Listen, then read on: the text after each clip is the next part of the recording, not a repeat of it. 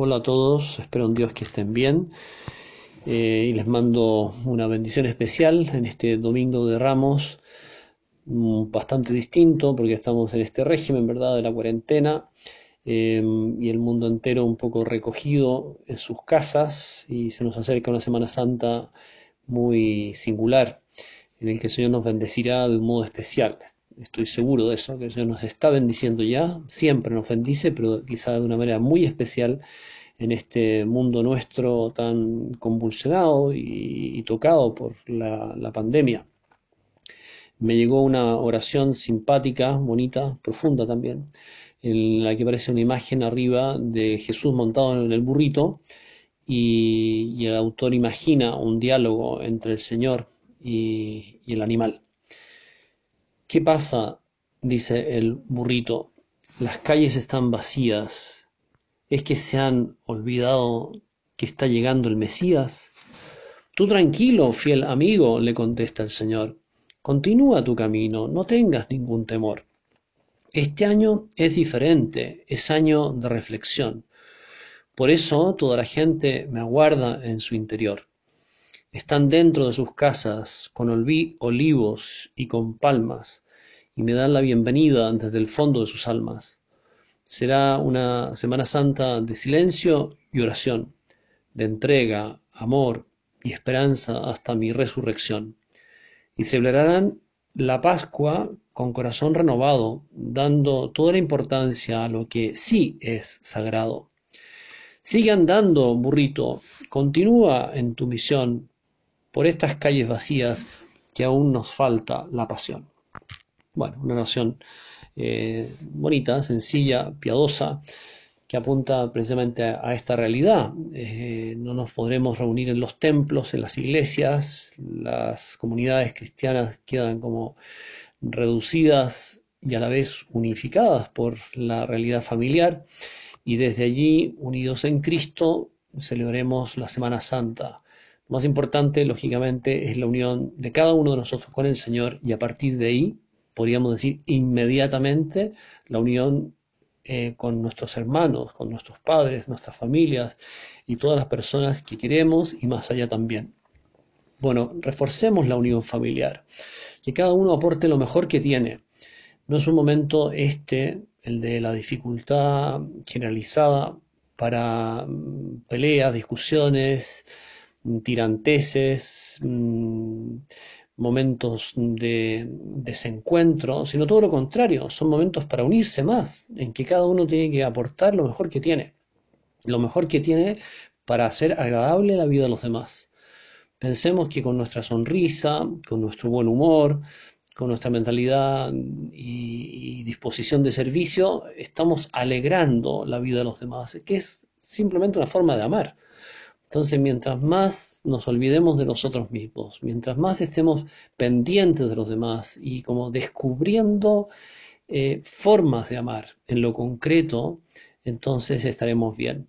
Y, muchas familias eh, se sabrán más unidas, más profundamente mm, cohesionadas en el amor de Dios, en el amor entre ellos, entre cada uno de los miembros de esa familia, y será una gran bendición de Dios. Bueno, pidámosle esto a Jesús. Señor, interceda ante el Padre para que en cada familia reine la alegría de tu amor, reine la unidad.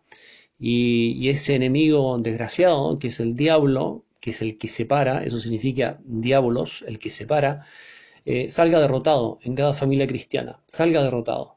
Y en vez de discusiones, en fin, malos modos o indiferencia, aislamiento, cada uno en su mundo virtual eh, reine la cooperación, el pasar ratos en familia tranquilamente, sin pantalla, en que cada uno está 100% entregado a los demás, 100% pendiente de los demás.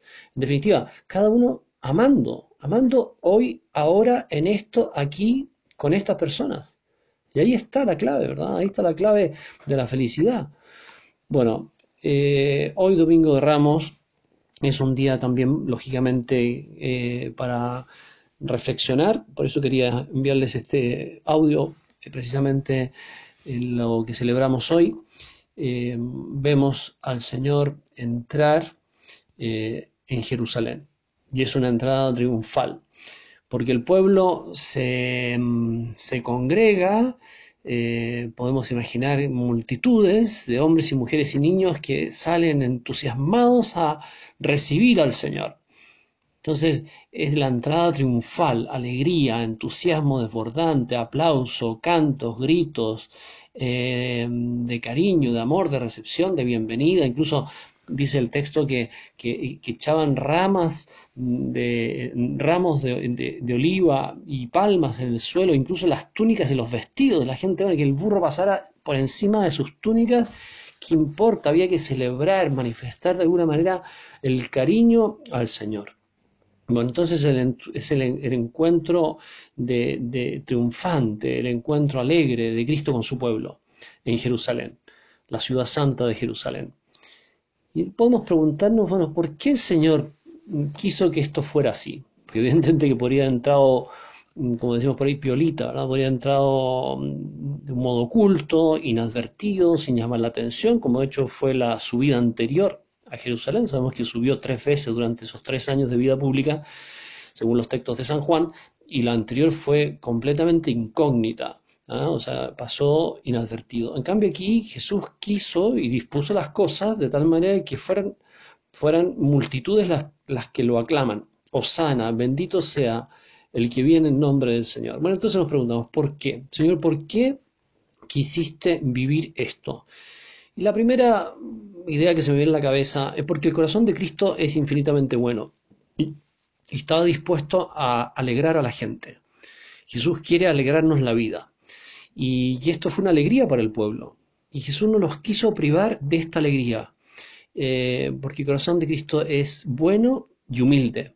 Fíjense que hace falta humildad para, sabiendo perfectamente que no pocos de los que están allí entusiasmados después lo despreciarán eh, el Viernes Santo, sin embargo el Señor acepta este homenaje, porque es humilde. Si fuera, no sé, un poquito rencoroso, si tuviera un poquito de suspicacia, hubiera dicho, no, este, este, esta gente después me va, en cuatro o cinco días más, me va a rechazar. El Señor mm, es tan bueno y humilde de corazón que se alegra con los que se alegran y, se goza en provocar alegrías, aunque esta sea una alegría efímera. Segundo punto, ¿por qué el Señor entonces permitió esta entrada triunfal en Jerusalén? Eh, para darnos una lección, una lección que, que la podemos aplicar muy bien a nuestra vida. Jesús no desea la gloria humana, sino hacernos ver lo efímera que es precisamente esa gloria humana. Porque lo que hoy es canto, aleluya, eh, bendito sea el que viene el nombre del Señor, decíamos cinco días después será crucifícale, crucifícale, gritarán ante Pilato. Entonces pasamos del aleluya, bendito sea el nombre del Señor, al crucifícale. Quizás no eran exactamente las mismas personas, pero, pero estamos en la misma ciudad. Y hay cuatro días de, cinco días de diferencia. Entonces, eh, las hojas de palma por el camino y las túnicas y los ramos de olivo van a ser sustituidos por duros golpes del flagelo sobre las espaldas del Señor.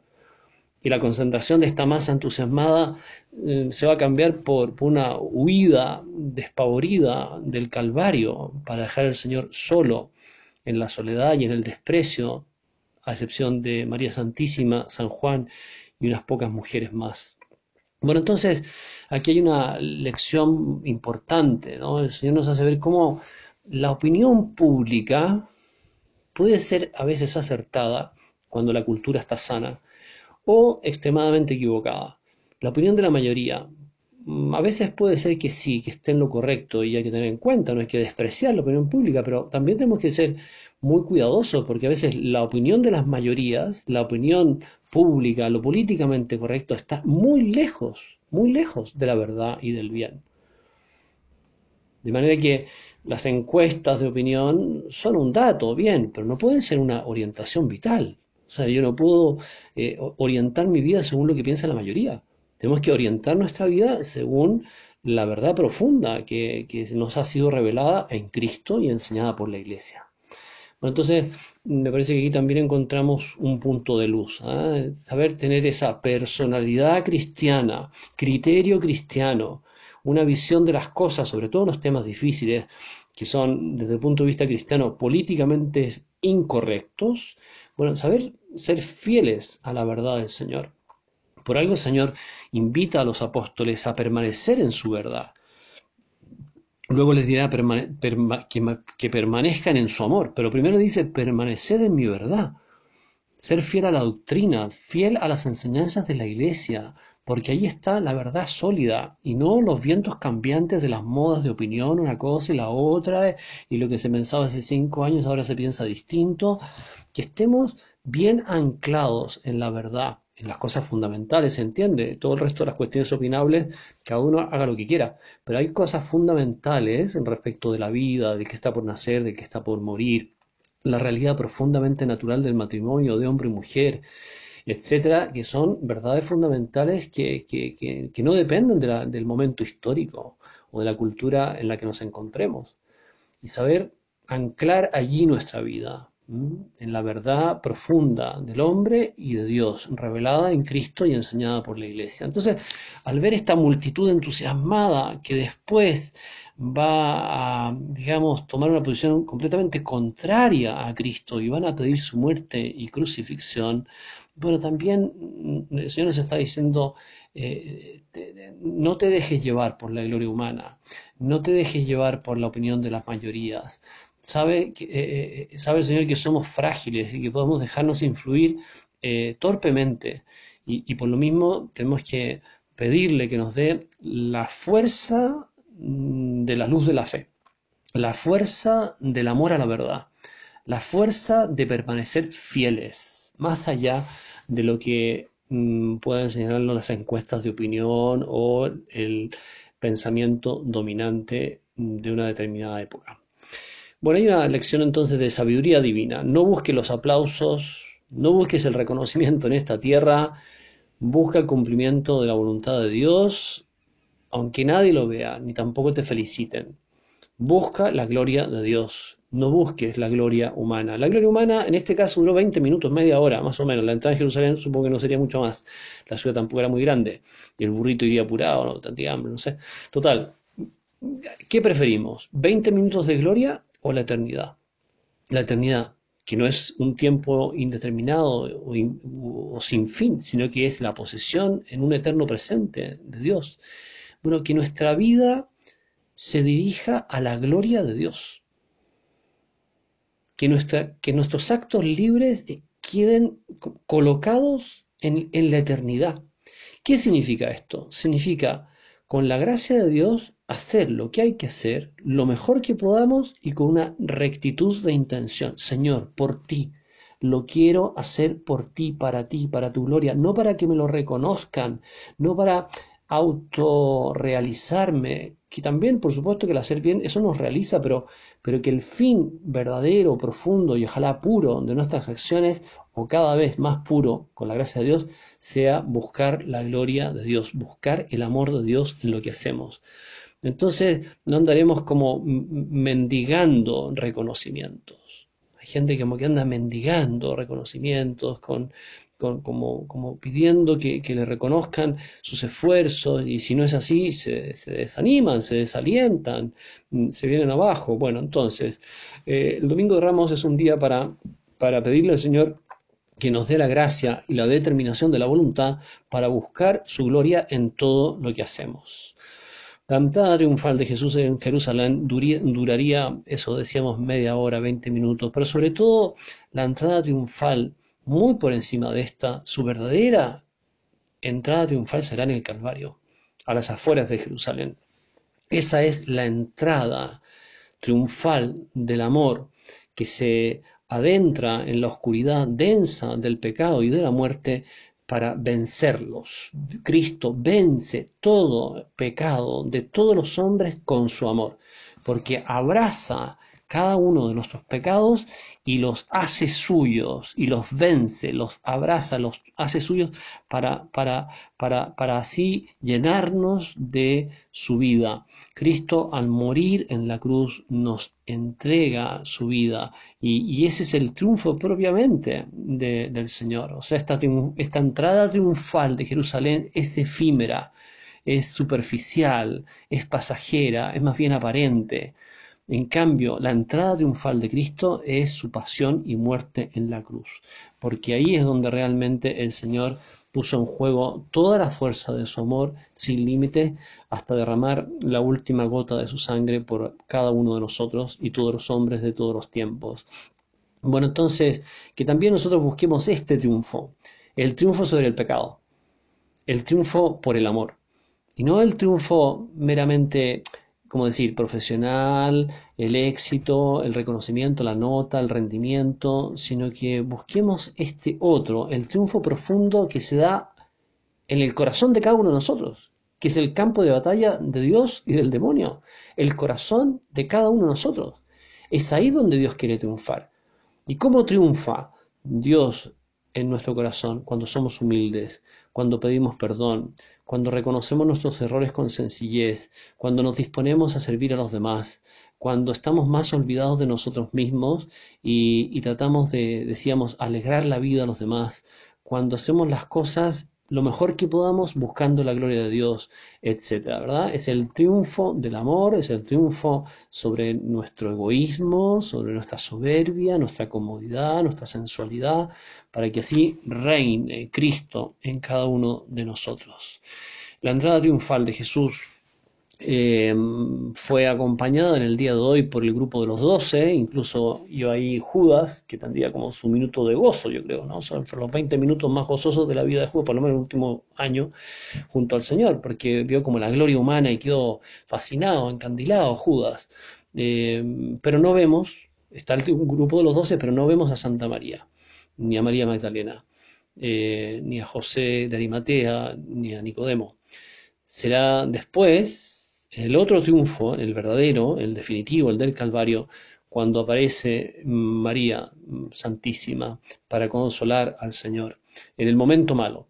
Que sepamos también nosotros estar con Cristo en el momento malo, cuando todo el mundo lo desprecie, cuando todo el mundo no esté ni ahí, cuando la mayoría de las personas le den la espalda al amor de Cristo, a la verdad enseñada por el Señor, que nosotros sepamos permanecer fieles como su Madre Santísima, como San Juan, que aprendamos de ella a ser fieles cuando cuesta, cuando la mayoría de las personas quizá huye en esta especie de desbandada que dura 20 siglos, permanecemos con la gracia de Dios, no por nuestra fuerza, sino por la gracia de Dios permanecemos fieles en el amor.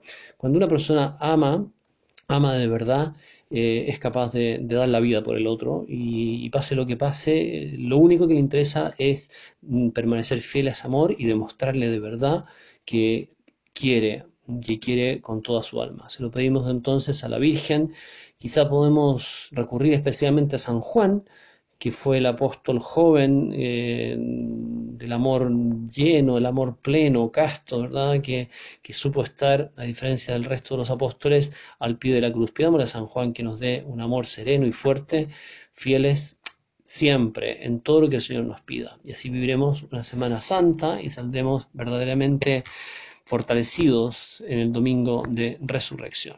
Que Dios los bendiga.